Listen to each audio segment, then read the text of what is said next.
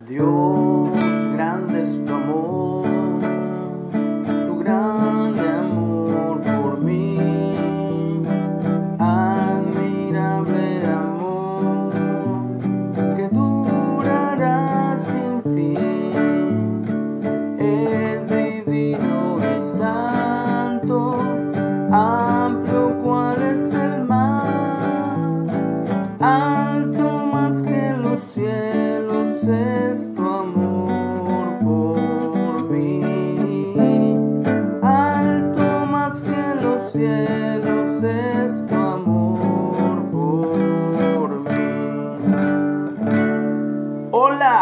buenos días.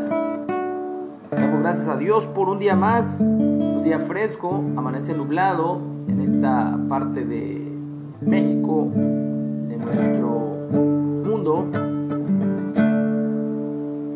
Damos gracias a Dios porque esta lluvia refresca la tierra y hace los truenos, relámpagos, hacen germinar también las semillas que se han sembrado. Y damos gracias a Dios porque el pasto también reverdece, así como nuestra vida a los pies de Jesús, a los pies de nuestro Dios. Hoy nos toca el libro de, estamos estudiando el libro de Mateo o leyendo el libro de Mateo Leví, vamos en el capítulo 26 y hoy nos toca el, el versículo 36. Y el título para hoy es Jesús ora en Getsemaní. Dice así, entonces llegó Jesús con ellos, con los discípulos, a un lugar que se llamaba Getsemaní. Y dijo a sus discípulos, siéntense aquí, entre tanto que voy y oro. Y tomando a Pedro y a los dos hijos de Zebedeo, comenzó a entristecerse y a angustiarse en gran manera. Entonces Jesús les dijo, mi alma está muy triste hasta la muerte. Quédense aquí y velen conmigo. Yendo un poco adelante, se postró sobre su rostro, orando y diciendo, Padre mío, si es posible, pase de mí esta copa, pero no sea como yo quiero, sino como tú. Vino luego a sus discípulos y los halló durmiendo y dijo a Pedro, ¿así que no habéis podido velar conmigo una hora? Velad y orad para que no entréis en tentación. El espíritu la verdad está dispuesto, pero la carne es débil. Otra vez fue y oró por segunda vez diciendo, Padre mío, si no puede pasar de mí esta copa, sino que yo la beba, hágase tu voluntad. Vino otra vez y los halló durmiendo, porque los ojos de ellos estaban cargados de sueño. Y dejándolos, se fue de nuevo y oró por tercera vez, diciendo las mismas palabras.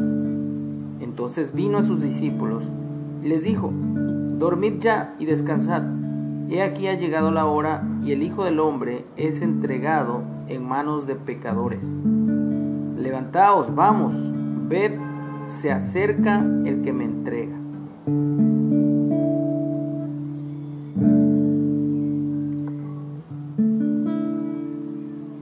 Jesús nos enseña a orar una y otra vez en algún o cualquier momento de angustia. Es lo que él hizo.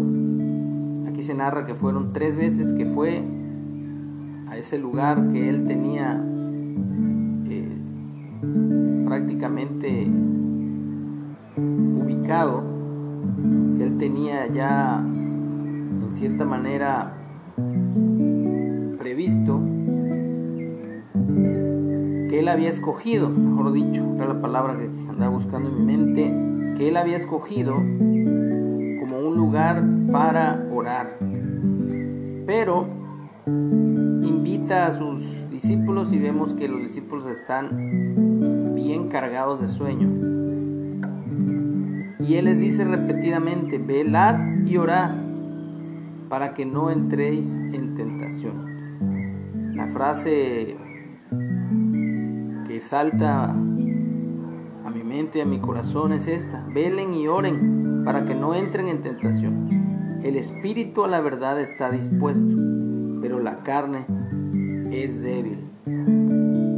vamos a comentar acerca de esto. Nuestra carne es débil, nuestra carne flaquea, nuestra carne es la que es tentada y muchas veces, muchas, muchas veces cedemos ante la tentación. ¿Por qué? Por, por esto mismo, porque nuestro cuerpo, nuestra naturaleza caída nos arrastra hacia el pecado, hacia la tentación. Pero aquí está el secreto para tener una vida de victoria, una vida donde triunfemos sobre el pecado y es precisamente estar velando y orando para no caer en, para no entrar en la tentación. Y nos dice aquí que él fue una y otra vez y oraba de la misma manera. Padre, si es posible, pase de mí esta copa, pero no se haga como quiero, sino como tú. Y en otra, en otra parte, más adelante dice, Padre, si no puedo pasar de mí esta copa, sin que yo la beba, hágase tu voluntad. Y así oraba Jesús. Nos enseña que pongamos como prioridad en nuestra vida el hacer la voluntad de Dios. ¿Y cuál es la voluntad de Dios? Precisamente que le amemos a Él por encima de todas las cosas, con toda nuestra alma, con toda nuestra mente, con todas nuestras fuerzas. Y obviamente la segunda es similar a nuestro prójimo como a nosotros mismos. Así que vivamos una vida de oración, velando, orando para no entrar en tentación y vamos a ser fortalecidos aún en nuestra carne, frágil, débil, pecaminosa, pero que Él nos santifica, Él nos fortalece. Cada que nos humillamos, nos postramos, buscamos su presencia para hacer su voluntad, porque su voluntad es buena, agradable y perfecta.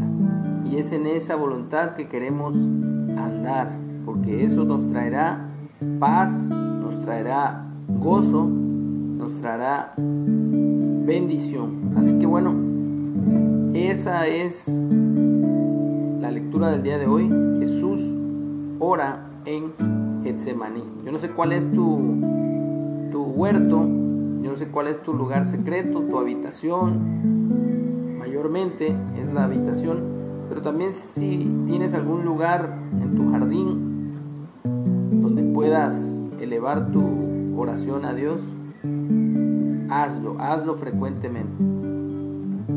Así que que tengamos un excelente día, que siga Dios mostrándonos su amor, su gracia, su favor, su misericordia, en el nombre de, de Jesús.